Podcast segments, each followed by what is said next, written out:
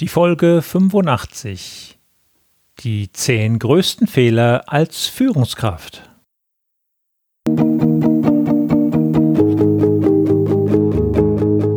Gute Führung braucht Gespür. Der wöchentliche Podcast für Führungskräfte und Unternehmer. In dieser Sendung geht es um Anregungen, Gedanken und Impulse, mit denen Sie Ihre Führungsaufgaben leicht, schnell, effizient und harmonisch erledigen. Ihr Gastgeber ist wie immer Thomas Reining.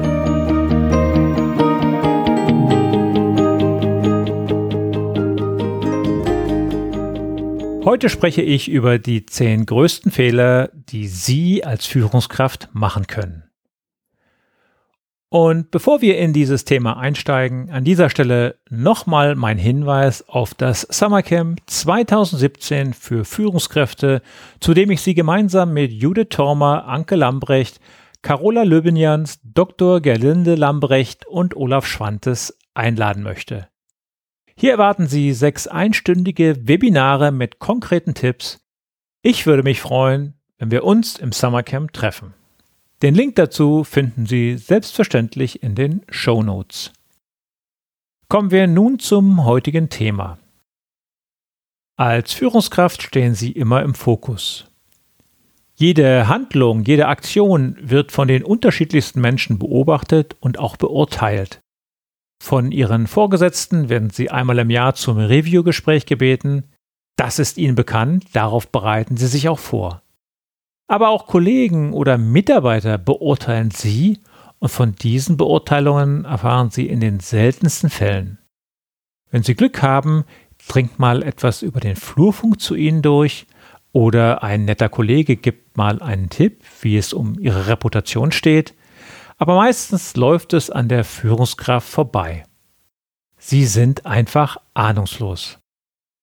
Unangenehm wird es besonders, wenn mögliche Kritikpunkte bis zu ihrem Vorgesetzten gelangen und sie diese dann im Jahresendgespräch serviert bekommen. In besonderen Fällen werden sie möglicherweise sogar zu einem Ad-hoc-Gespräch eingeladen.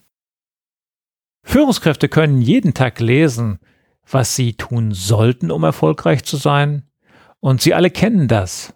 Authentisch sein, empathisch wirken, Führungsstärke zeigen, lösungsorientiert und zielorientiert auftreten, ich könnte noch viele Eigenschaften aufzählen.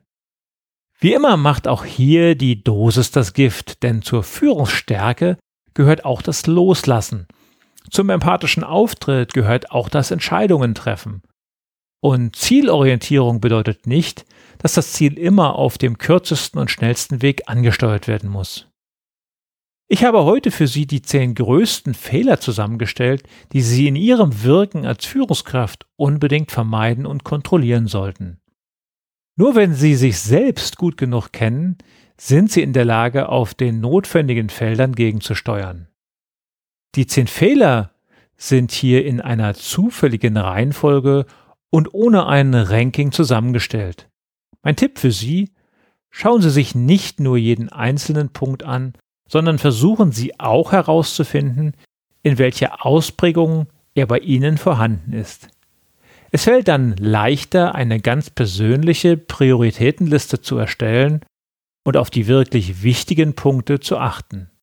Um Ihnen den Weg zu dieser Prioritätenliste noch leichter zu machen, habe ich in den Shownotes zu dieser Sendung für Sie eine Checkliste zum Download bereitgestellt. Starten wir nun in die zehn größten Fehler als Führungskraft. Fehler Nummer eins: Ehrliche Wertschätzung, Anerkennung oder Lob anderen nicht zuteil werden zu lassen. Ein Lob an der richtigen Stelle ist so wichtig wie ein Schluck Wasser in der Sahara. Es kostet oft nicht mehr als ein Lächeln oder einen Fingerzeig, und trotzdem gehen viele Führungskräfte viel zu sparsam damit um. Beobachten Sie einmal die Stimmung und Atmosphäre bei Ihren Mitarbeitern nach einem Lob. Über diesen Dreiklang Wertschätzung, Anerkennung, Lob habe ich ausführlich in der Episode 23 berichtet. Hören Sie dort doch gerne noch einmal rein. Fehler Nummer 2. Immer Recht haben zu wollen und keine andere Meinung zuzulassen. Ein Killer. Ihre Mitarbeiter werden auf diese Weise mundtot gemacht und nichts mehr zur Problemlösung beitragen. Das besonders Gefährliche dabei ist eine Art Sabotage. Ihre Mitarbeiter erkennen ein großes Problem, einen riesigen Fehler und schweigen.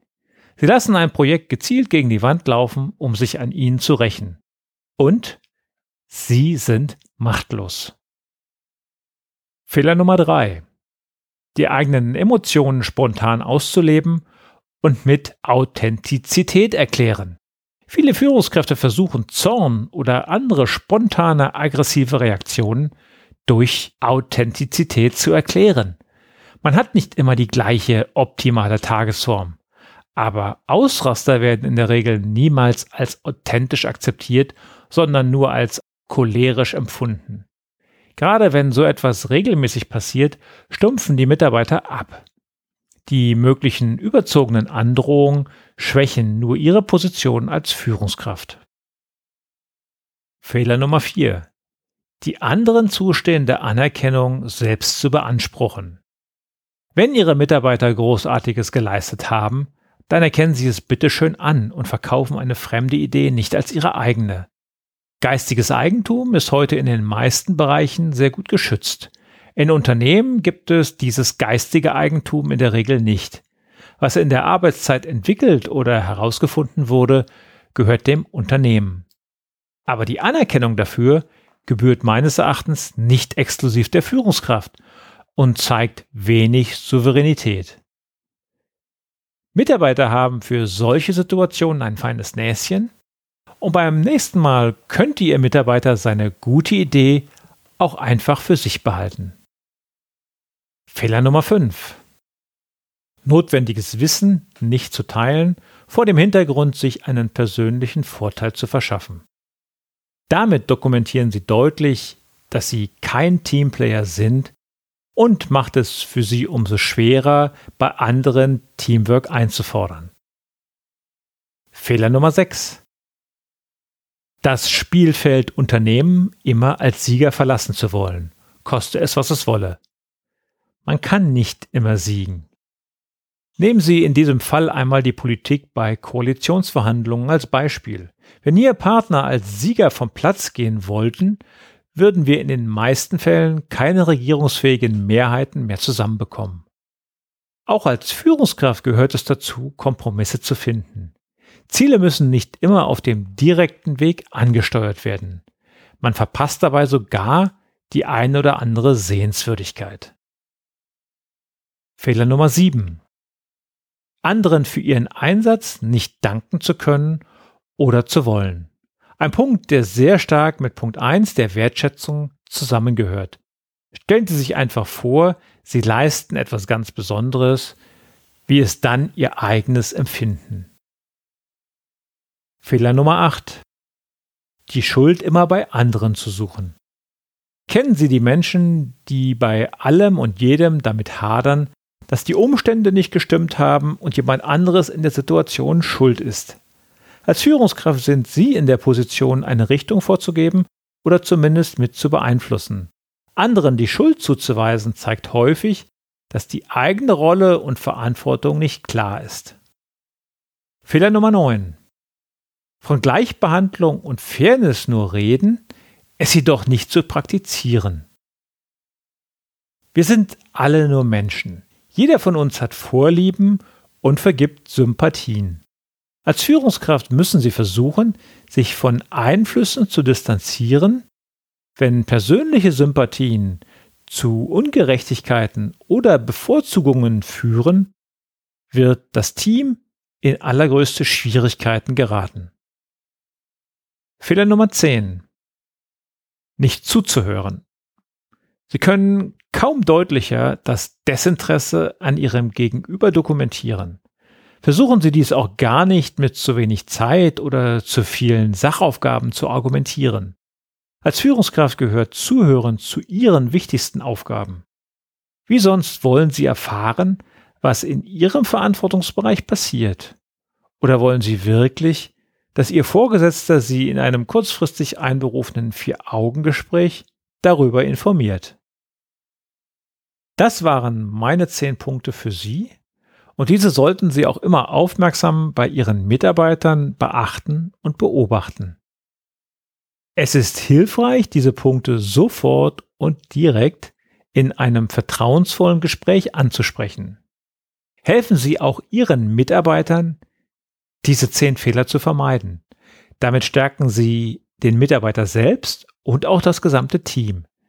Dafür ist ein hohes Maß an Vertrauen notwendig, aber ein Mitarbeiter, der diese Unterstützung spürt, wird für Sie eine noch größere Unterstützung.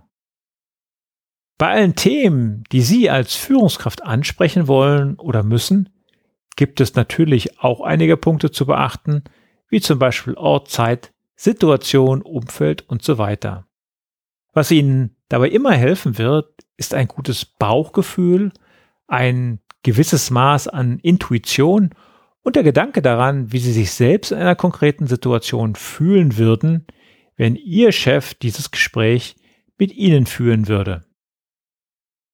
Ich hatte gerade neulich ein interessantes Gespräch in einem Unternehmen mit einer Dame in einer echten Schnittstellenfunktion.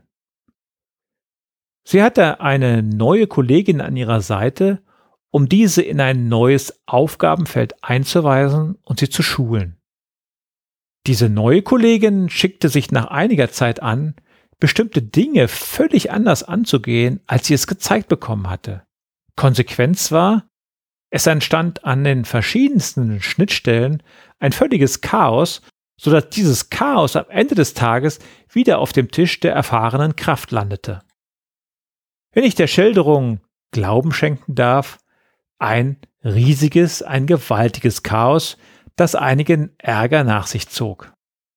Als ich sie nach zwei Tagen wieder traf, wurde ich zufällig Mithörer eines Telefonats, das sie gerade mit dieser Kollegin führte.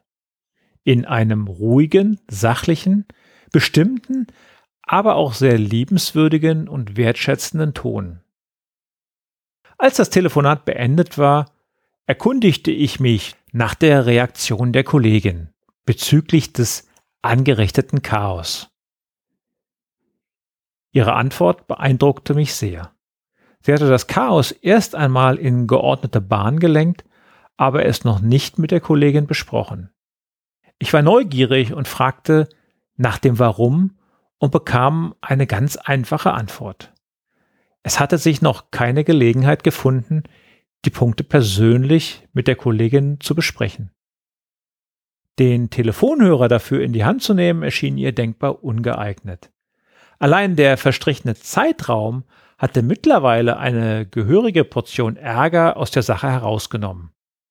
Beispielhaft war jedoch die eigene Kontrolle, den Ärger nicht übers Telefon direkt weiterzugeben, sondern ein paar Tage später die Punkte in einem Vier-Augen-Gespräch anzusprechen und zu klären. Und wer ist diese umsichtige Person? Sie selbst ist keine Führungskraft und trägt keine Personalverantwortung. Sie hat niemals gezielte Führungskräftetrainings besucht und ist dementsprechend in keiner Weise vorgeprägt oder geschult. Sie ist nur Mutter eines erwachsenen Kindes mit der entsprechenden Lebenserfahrung und dem Gespür ausgestattet, wie man mit einem anderen Menschen umgehen sollte. Es hilft immer, sich vorzustellen, wie man selbst in einer solchen Situation angesprochen werden möchte. Ich erzähle diese kleine Begebenheit, um zu zeigen, dass Gelassenheit und Ruhe wichtige Faktoren für eine Führungsrolle sind und es nicht unbedingt notwendig ist, immer sofort und geradeaus in den nächsten Kampf zu ziehen. Damit komme ich zum Ende der heutigen Sendung. Denken Sie an das Summercamp 2017. Wie gesagt, den Link dazu gibt es in den Shownotes zu dieser Sendung unter Folge 85. Ich wünsche Ihnen und Ihrem Team eine großartige gemeinsame Woche. Bleiben Sie gesund oder werden Sie gesund. Ihr Thomas Reining. Wie eingangs erwähnt, finden Sie in den Shownotes zu dieser Sendung eine Checkliste der zehn größten Fehler kostenlos für Sie zum Download. Und zum Abschluss selbstverständlich auch noch das Zitat der Woche. Heute kommt es von Winston Churchill. Ein Pessimist sieht Schwierigkeiten in jeder Möglichkeit. Ein Optimist sieht Möglichkeiten in jeder Schwierigkeit.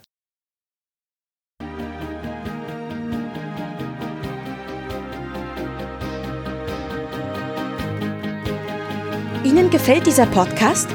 Dann bewerten Sie ihn doch mit einer Sternebewertung und Rezension in iTunes. Dies hilft einerseits, diese Sendung weiter zu verbessern und sie darüber hinaus für andere noch sichtbarer zu machen.